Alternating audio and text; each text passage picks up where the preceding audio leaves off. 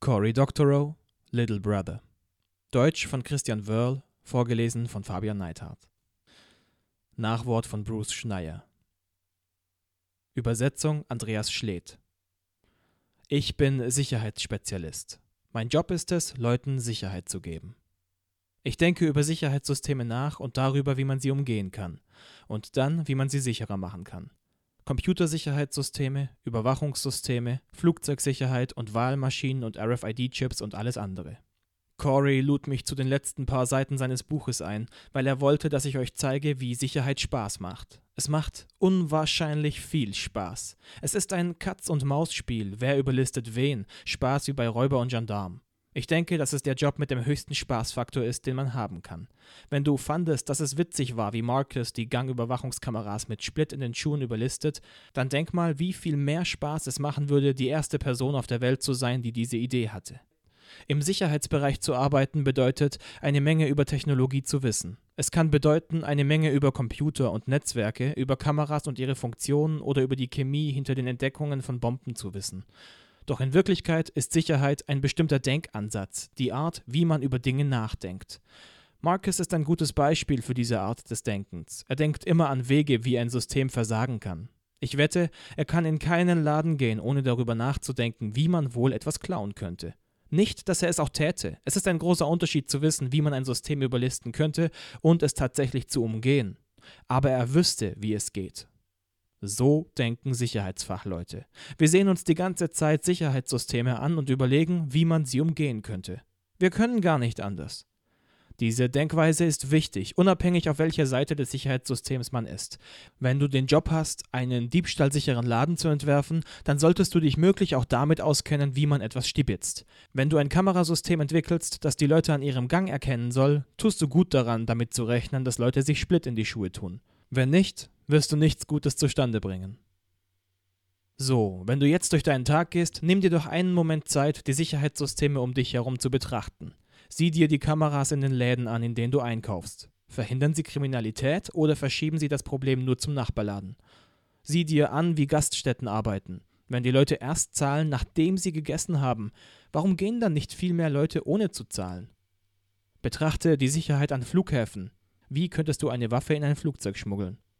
Beobachte den Kassierer einer Bank. Sicherheitssysteme in Banken sind genauso dazu da, den Kassierer am Stehlen zu hindern wie dich. Beobachte einen Ameisenhaufen. Bei Insekten dreht sich alles um Sicherheit. Lies die Verfassung und schaue nach, wie sie das Volk mit Sicherheiten gegenüber seiner Regierung ausstattet.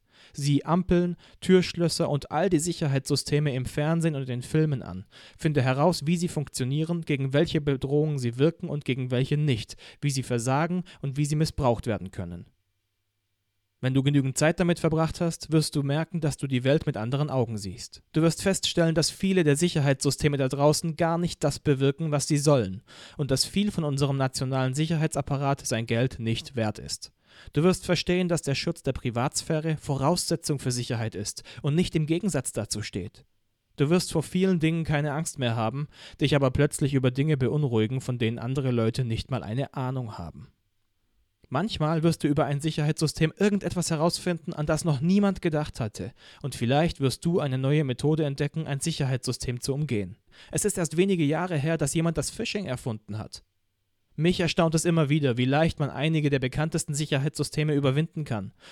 Dafür gibt es viele Gründe. Der Hauptgrund ist jedoch, dass man nicht beweisen kann, dass ein System sicher ist. Alles, was man machen kann, ist versuchen, es auszuhebeln. Wenn es dir misslingt, weißt du, dass es sicher genug ist, dich auszusperren. Aber was ist mit jemandem, der schlauer ist als du? Jeder kann ein Sicherheitssystem errichten, das er selbst nicht knacken kann. Denk darüber mal einen Moment nach, weil das nicht offensichtlich ist. Niemand ist dazu qualifiziert, sein eigenes Sicherheitssystem zu analysieren, weil Entwickler und Analytiker dieselbe Person mit denselben Beschränkungen ist. Jemand anders muss die Analyse machen, um sie gegen Dinge abzusichern, an die der Entwickler nicht gedacht hat. Das bedeutet, dass wir alle die Systeme anderer auf ihre Sicherheit hin untersuchen. Und erstaunlich oft gelingt es einem von uns, Sicherheitslücken zu finden. Marcus Umgehungsmethoden sind alle nicht weit hergeholt. Das sind Dinge, die immer wieder passieren. Such doch mal im Netz nach Bump Key oder Big Pen Kryptonite Lock. Du wirst eine ganze Reihe spannender Geschichten finden, wie scheinbar unüberwindbare Sicherheitstechnik mit ganz einfachen Methoden zu überwinden ist. Und wenn das passiert, dann sieh zu, dass du es irgendwo im Internet publik machst. Geheimnistuerei und Sicherheit sind nicht das gleiche, auch wenn es den Anschein hat. Nur schlechte Sicherheitstechnik beruht auf Geheimhaltung. Gute Sicherheitstechnik funktioniert auch dann, wenn alle ihre Details öffentlich sind. Das Veröffentlichen von Sicherheitslücken zwingt die Entwickler von Sicherheitssystemen dazu, ihr Design zu verbessern und macht uns alle zu besseren Anwendern von Sicherheitstechnik. Wenn du ein Kryptonite-Schloss kaufst, das mit einem Big Kuli geknackt werden kann, dann hast du nicht viel Sicherheit für dein Geld bekommen. Und im gleichen Sinne, wenn ein Trupp schlauer Kids in der Lage ist, die Antiterror-Technologie des Innenministeriums zu überwinden, dann wird diese Technologie gegen echte Terroristen auch nicht viel ausrichten. Privatsphäre gegen Sicherheit einzutauschen, ist dumm genug. Wenn man dann nicht einmal richtige Sicherheit bekommt, ist es nur noch dümmer. Nun klapp das Buch zu und geh hinaus. Die Welt ist voller Sicherheitssysteme. Überliste eins von ihnen. Bruce Schneier. Nachwort von Andrew Bunny Huang, Xbox-Hacker. Übersetzung Andreas Schledt. Hacker sind Entdecker, digitale Pioniere. Es liegt im Wesen eines Hackers, Konventionen zu hinterfragen und sich von verzwickten Problemen herausgefordert zu fühlen.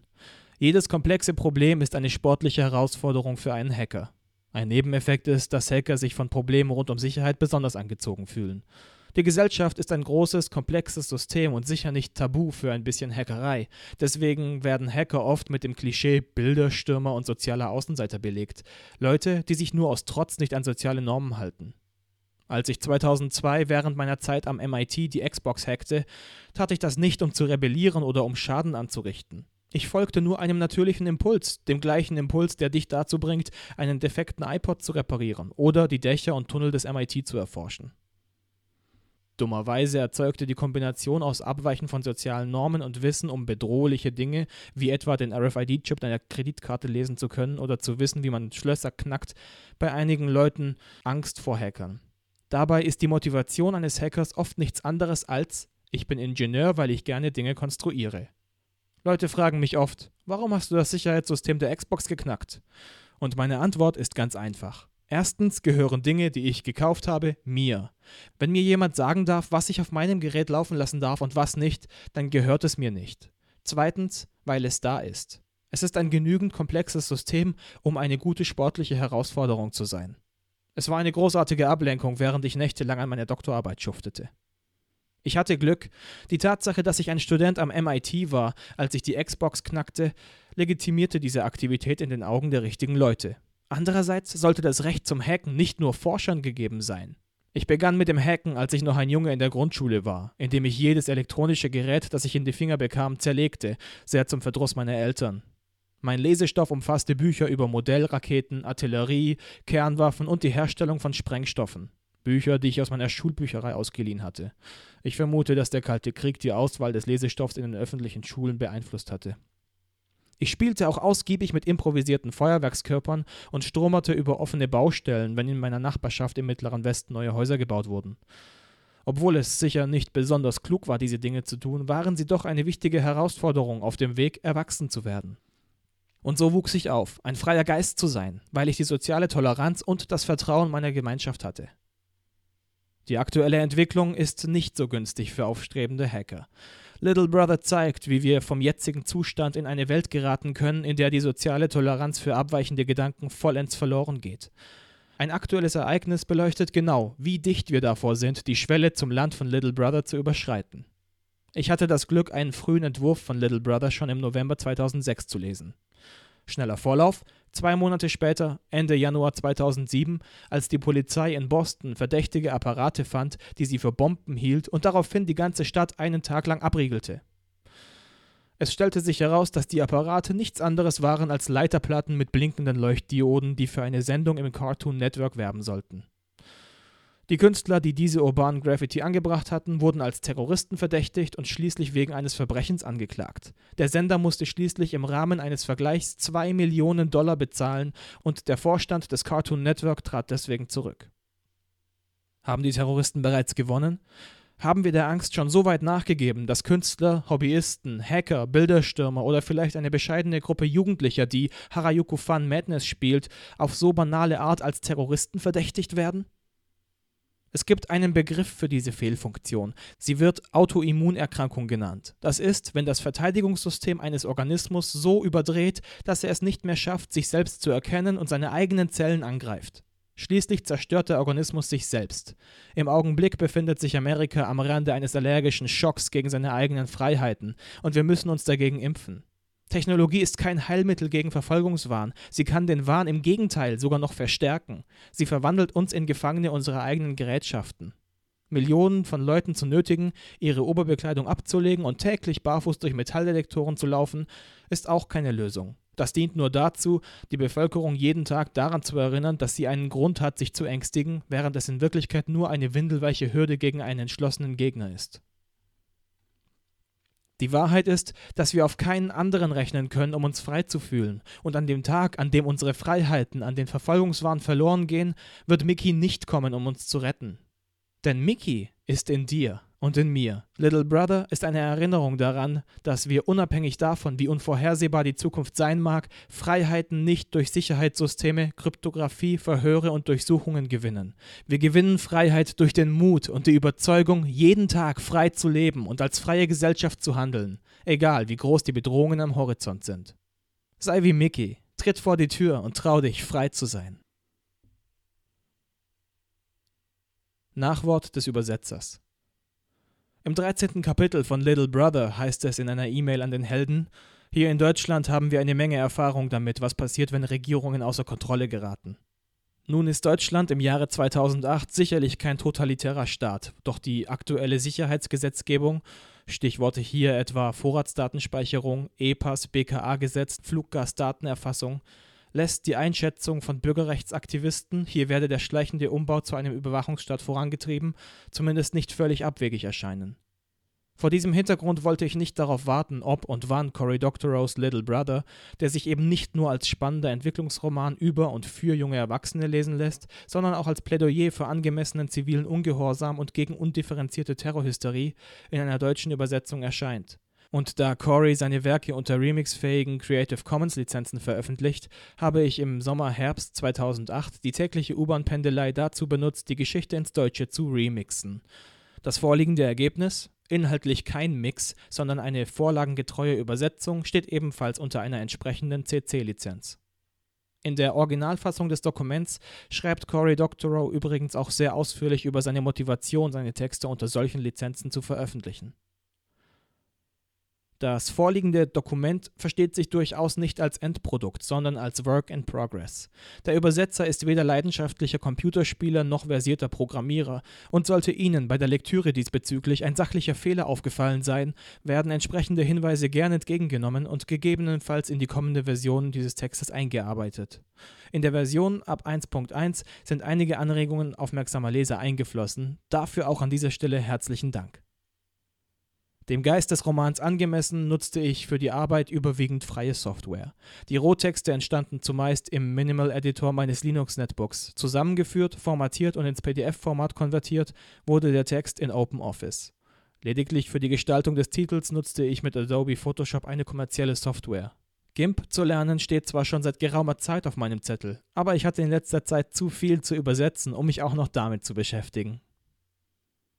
Als Nachschlagwerke nutzte ich für inhaltliche Fragen die Wikipedia in deutscher und englischer Version, für allgemeine sprachliche Zweifelsfälle das Wörterbuch dict.cc und für Slangfragen das Urban Dictionary. Wo es sich nicht vermeiden ließ, Google zu konsultieren, bediente ich mich des weitaus weniger datenhungrigen Scroogle Scrapers. Sollte die Thematik des Romans bei Ihnen einen Nerv getroffen haben, dann finden Sie im Internet etliche Angebote, die sich mit Datenschutz, Bürgerrechten und Überwachung beschäftigen. Exemplarisch einige Links zu deutschsprachigen Seiten von Organisationen und Einzelpersonen. Arbeitskreis Vorratsdatenspeicherung, Ravenhorst, Humanistische Union, Netzpolitik.org, Chaos Computer Club, Analyst. Christian Wörl im November 2008.